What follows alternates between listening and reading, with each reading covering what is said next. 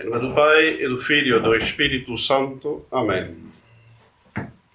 Acabamos de ouvir este Evangelho em que vemos Nosso Senhor Jesus Cristo realizar, mediante os apóstolos, essa pesca milagrosa. Os apóstolos que têm trabalhado toda a noite, ou seja, normalmente na, na altura mais favorável para a pesca, e que não han tomado nada. E então o Senhor Jesus Cristo vem, sobe na barca de Simão, Pedro, e uh, manda eles tirarem as redes. Redes que estão tiradas normalmente no momento do dia em que não é uh, tão bom assim como uh, durante a noite para pescar. E os apóstolos vão fazer neste momento uma das pescarias milagrosas que nós vemos nos evangelhos.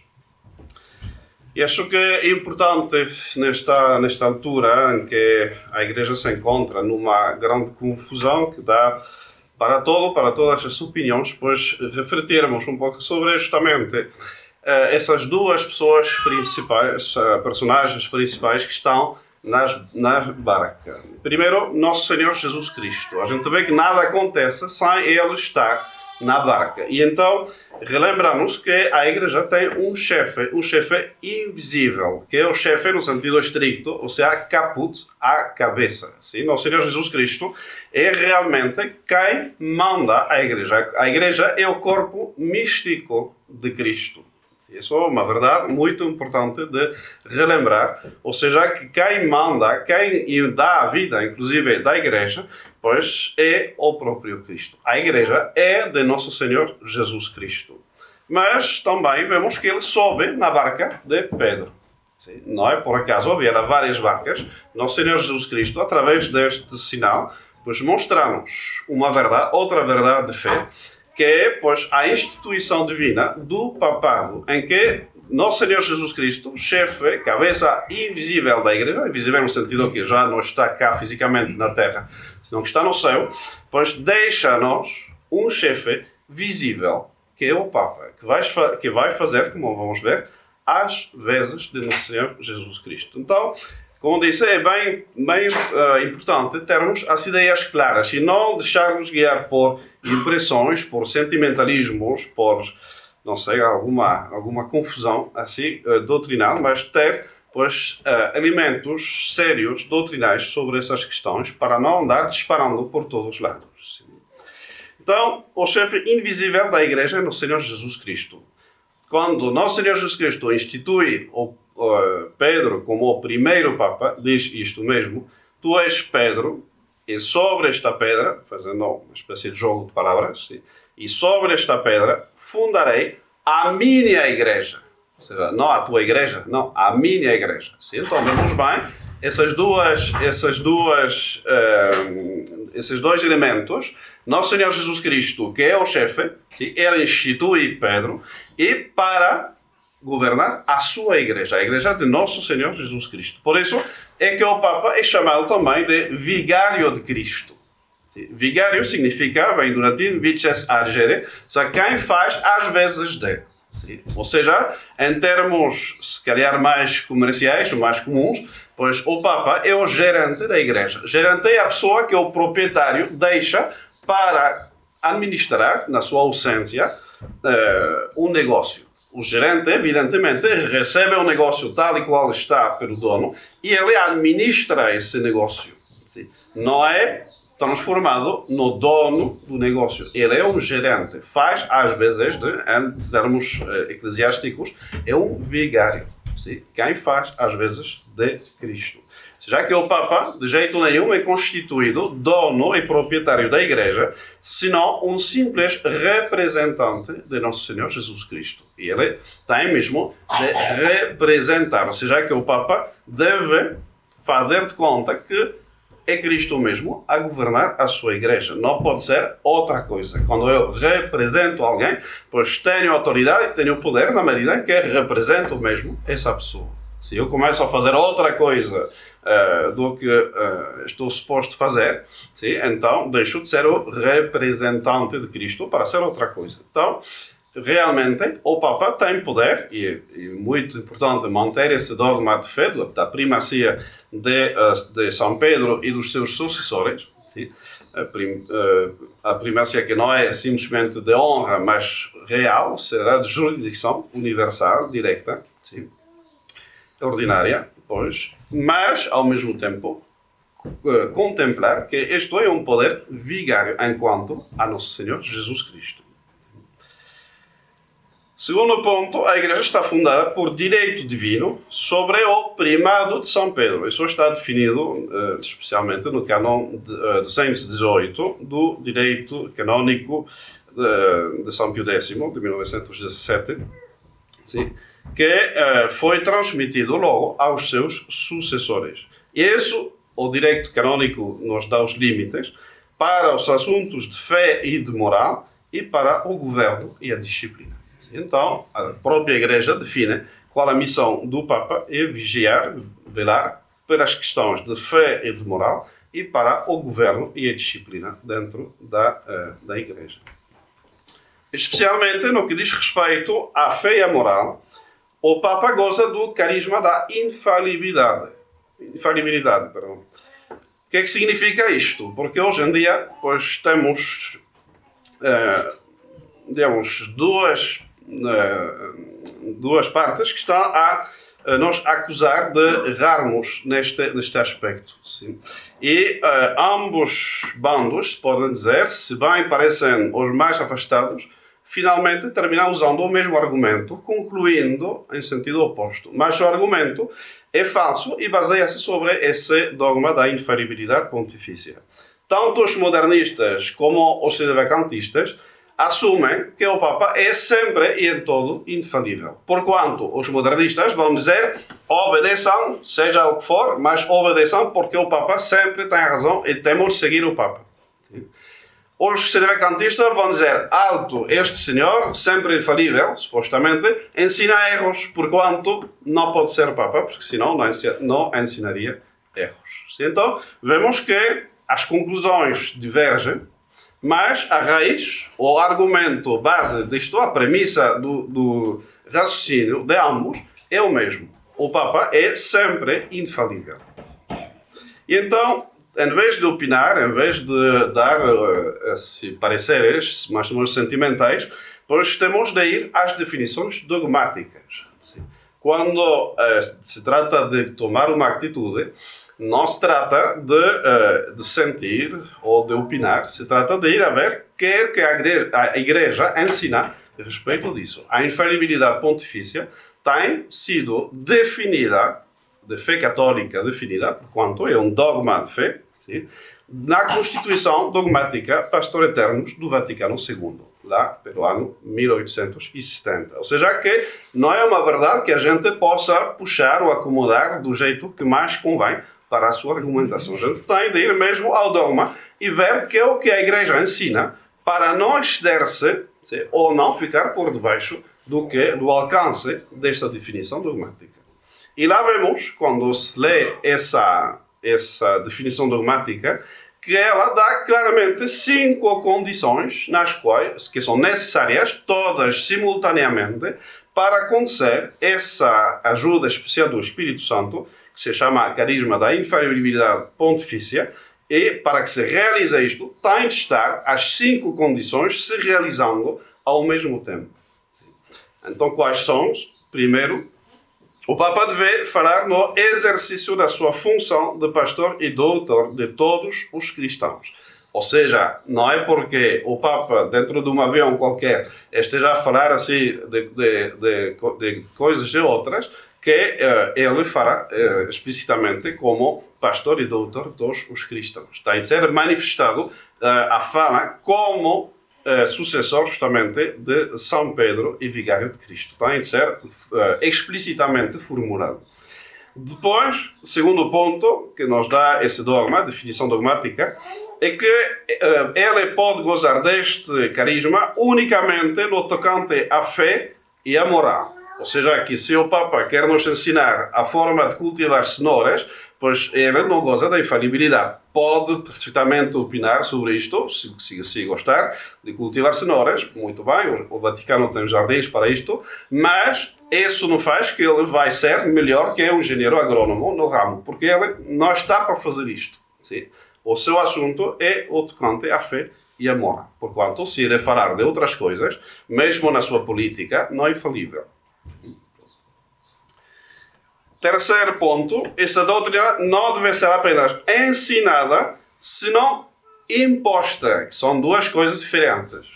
Agora estou a ensinar algo, muito bem, mas eu não tenho o poder, como simples sacerdote, de impor uma doutrina. Eu posso é repetir a doutrina católica e por isso que os sacerdotes devemos, para poder pregar, ter o mandato do nosso superior, o bispo diocesano, no, no, no caso uh, do, do, dos sacerdotes diocesanos, no nosso superior religioso, no caso das congregações e ordens, mas o sacerdote repete uma doutrina, ele ensina. Mas uma coisa é ensinar, outra coisa é definir, outra coisa é impor algo para ser crido uh, como obrigatório de fé por todos os fiéis. Então, essa, essa imposição está em certo também manifesta.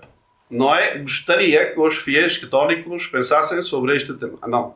É nós, com autoridade, como dizemos antes, eh, dos apóstolos São Pedro e São Paulo, é só ver qualquer fórmula dogmática, vá lá a última Assunção de Nossa Senhora, ver como está o texto, e não cabe dúvida alguma sim, de que Pio XII falava como sucessor de Pedro, que é uma verdade de fé, a Assunção de Nossa Senhora, e que ele quer não apenas propor essa verdade para uh, o assentimento dos fiéis, senão que impõe esta verdade como um dogma da fé católica, pelo qual, pois, quem acreditar nesse dogma da Assunção, por exemplo, é católico, quem, quem não acredita deixa de ser católico. Então, é não, uma, não um simples ensino, é uma imposição. Ou seja, eu defino e quero que, como sucessor de São Pedro, pois que os fiéis passem a acreditar nisto. Quarta condição, que expõe o dogma da infalibilidade pontifícia, é que esta obrigação tem de ser universal. Ou seja, que, por exemplo, um documento em que o Papa se dirige aos queridos fiéis da França ou aos queridos fiéis da China, pois não é, de por si já, antes de começar, não é possível gozar da infalibilidade. Tem de se dirigir a todo o orbe católico, não apenas a uma nação, não apenas uma diocese, não apenas uma congregação. Tem de ser mesmo algo que é universal, ou seja, para todos os fiéis católicos, sem exceção alguma, sem restrição. E quinta condição, sim, que é, talvez não, é, não são todas importantes, obviamente, mas hoje em dia é muito importante relembrar esta, sim, que este ensinamento seja, ensinamento seja conforme à tradição. E vou ler, porque vale a pena, neste caso, citar exatamente o texto. O Espírito Santo não foi prometido ao sucessor de Pedro para que ele faça conhecer uma nova doutrina, mas para que, com a sua assistência, do Espírito Santo, conserve santamente e exponha fielmente a revelação transmitida pelos apóstolos, isto é, o depósito da fé. Isso já é a condena absoluta do modernismo. Simplesmente com isto, pois não vamos mais longe, é a condena absoluta do modernismo. O Papa não é alguém que possa criar a fé, alguém que possa inventar novas verdades de fé. Não, não é também, como dizem os modernistas, alguém que dá testemunho da fé dos fiéis da Igreja neste momento. Não. O Papa é quem deve cuidar o depósito. São Paulo já dizia isto, sim? mas ele é para cuidar e transmitir fielmente o depósito da revelação transmitida. Ou seja, que todo o Papa deve ser essencialmente um tradicionalista, porque é a natureza mesmo do seu cargo. Então, conclusão lógica: se temos cinco condições que devem se realizar ao mesmo tempo, simultaneamente, que é o que significa? Se faltar alguma delas, o Papa deixar de gozar do, do carisma da infalibilidade. É lógico. Porque se põem condições, se, num contrato qualquer, e não se realizar uma delas, o contrato é nulo. Sim, isso é uma questão de bom senso, simplesmente. Sim, o direito, uh, mesmo civil, etc., reconhece a possibilidade de acontecer condições sim, uh, que a gente possa pôr num uh, contrato. Por exemplo, eu compro a vossa casa se eu conseguir vender a minha dentro de dois meses, por exemplo. Então, tem uma condição. o vendedor aceita a condição, o, o, comprador vai comprar, mas só se ele conseguir vender a sua própria casa para comprar a minha.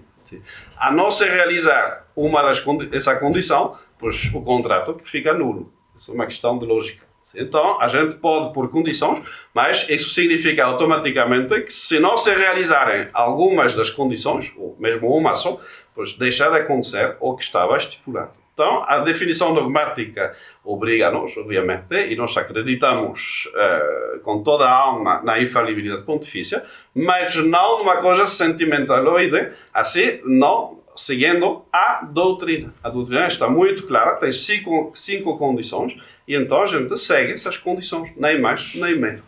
Okay? Uh, nem o mais, nem o menos são atitudes católicas. Então a atitude da Fraternidade São Pio X, desde a sua fundação, não é? Desde os últimos cinco anos, não?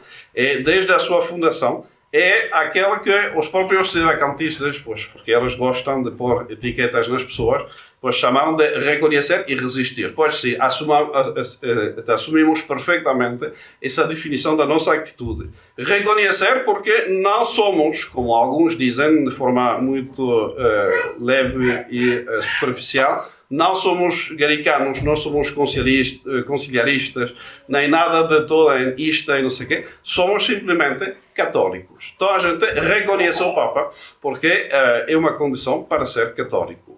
E resistir, sim, porque a gente pode, justamente porque somos católicos, não podemos receber uma fé transtornada, mudada, transformada. E então, por sinal, Pois essa atitude de reconhecer e resistir é a única que está na revelação divina.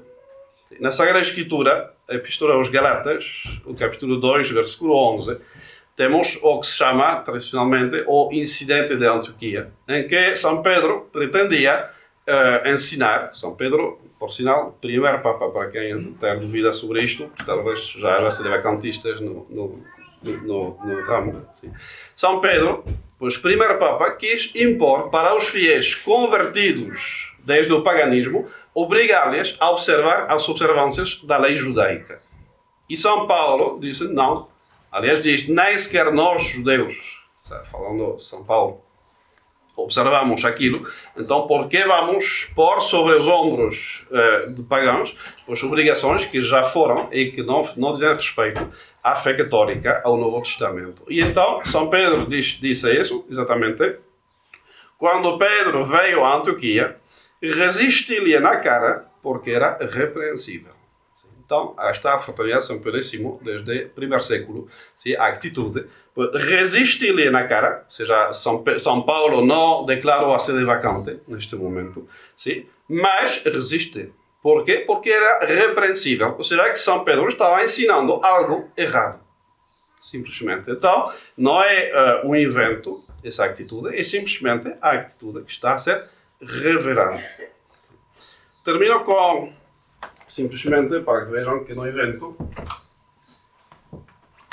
um assunto começa a ser um pouco pesado porque volta e cada fiel descobre essa, essa coisa e uh, também os qualificativos que uh, vão uh, surgindo cada vez vão crescendo, não? Porque além de repetir sempre a mesma coisa, é preciso pois aumentar a classe de pecados que estaríamos fazendo a nomear o Papa Francisco no cânon da. Uh, então, primeiro foi um erro, depois foi uma heresia, depois foi um cisma, depois agora é, é, estão a cometer uh, não apenas um sacrilégio, senão a nova edição é um pecado contra o Espírito Santo. Então a gente vê, se a gente pá, tem de aumentar o dramatismo da questão, uh, quando o seu argumento é absolutamente ridículo desde o começo. Então, quero falar dessa famosa expressão unacum, que não é suficiente uh, ler assim como soa, unacum, ah, parece-me que deve ser em união com, em comunhão com.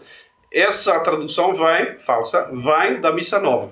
E a gente vê que muitas vezes os sedevacantistas são pessoas que vêm da Missa Nova, passam a tradição e descobrem, ah, aqui também, unacum, está em comunhão com o nosso Papa. Não é só a Missa Nova, senhores. O que diz aqui, sim, ou a tradução do missal, é outra coisa. Então, leu a tradução oficial para ir a verificar se é o missal que faz a autoridade, acho, e uh, que traduz muito bem a questão. nós vos oferecemos, ou seja, os dons, etc., as dádivas, o que está sobre o altar.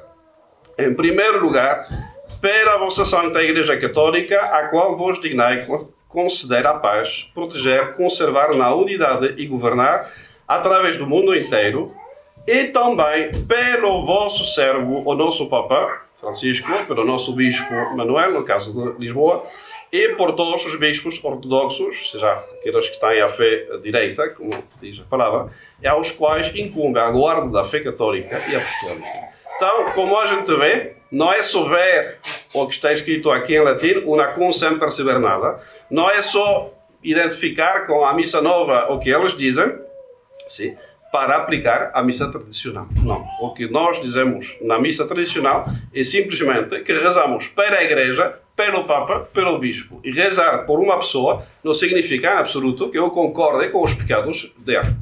Senão, quando vamos rezar uh, pelos pecadores? Ah, Estou a rezar pela conversão de, de, um familiar que é adúltero. Ah, então já sou adúltero também. Ou seja, é ridículo. Sim, a gente reza porque para, para as necessidades objetivas da Igreja, no caso, e também, e também do Papa e do Bispo. E se esse Papa e esse Bispo precisam das nossas orações para a sua conversão e para o seu retorno à pregação da fé íntegra católica, pois como não é de fazer isto? Então, realmente a gente vê, ou seja, eh, pessoas ignorantes, pessoas também muitas vezes mal uh, intencionadas, que estão a prestar para a gente, ou seja, se dão conta da calúnia que é de pretender que uh, eh, 700 sacerdotes da, da, da Fraternidade São Pio X, mais outros centos de, de outras congregações e ordens que uh, seguem a mesma linha, estejam a cometer, quer seja um sacrilégio, quer seja um pecado mortal, quer seja agora um pecado contra o Espírito Santo.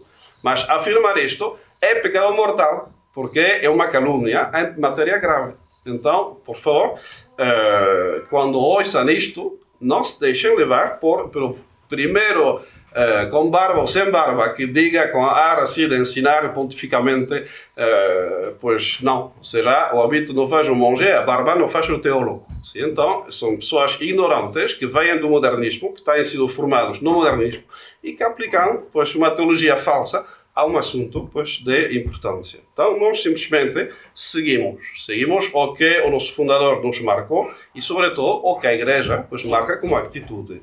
Quando Pedro veio a Antioquia, resistiria na cara porque era repreensível.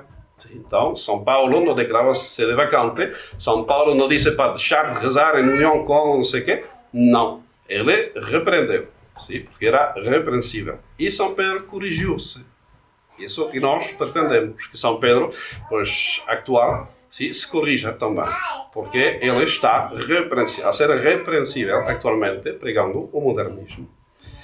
Então nós vamos seguir, apesar de, das tormentas uh, num bule de chá, né, como dizem os ingleses, pois vamos seguir na mesma.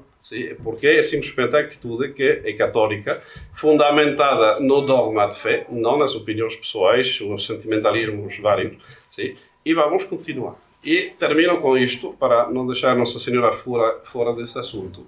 Quero fazer notar às pessoas que acham que já acabou tudo e que não existe nem Papa, nem Bispo, nem Kardec, nem nada, etc. Que Nossa Senhora, não, nas aparições de Fátima, diz que ao final o Papa fará a consagração da Rússia e será tarde, mas fará. Então, como vamos ter essa consagração da Rússia por um Papa que já não existe? Deixo a vossa reflexão. Ou Nossa Senhora errou, ou mentiu, ou talvez ela não errou nem mentiu, e são as pessoas que estão erradas. Então, vejamos simplesmente para sermos, primeiro, católicos, ou seja, homens de fé, homens que estudam e seguem o magistério eclesiástico, e depois também dignos filhos de Nossa Senhora, que não nos assustamos porque haja uma crise. Nós sabemos, temos essa, essas revelações da nossa Mãe do Céu, tanto em Nazaré como aqui em Fátima, pois que nos dizem que haverá, e de facto há, uma grave crise na Igreja. Então não é uma surpresa para nós. Nós temos é de guardar a calma e de confiar em Nossa Senhora, rezar o nosso terço, como ela pediu, e deixar-nos de atitudes que querem ser mais católicos que todo o mundo, que ao final, pois terminando também depois caindo em excessos e em faltas graves contra a justiça e contra a caridade. Então, rezemos nosso terço sigamos a fé católica e assim vamos franquear esse período perturbado, difícil da crise da Igreja, sem cair nem de um lado, sim, numa submissão uh, tonta e servil ao magistério que já não é católico. E também não, do outro lado, pois uh, numa, numa posição tão radical que se terá que termina sendo também um erro e cair fora da barca de Pedro numa espécie de cisma prático. Assim seja. Em nome do Pai, do Filho do Espírito Santo. Amém.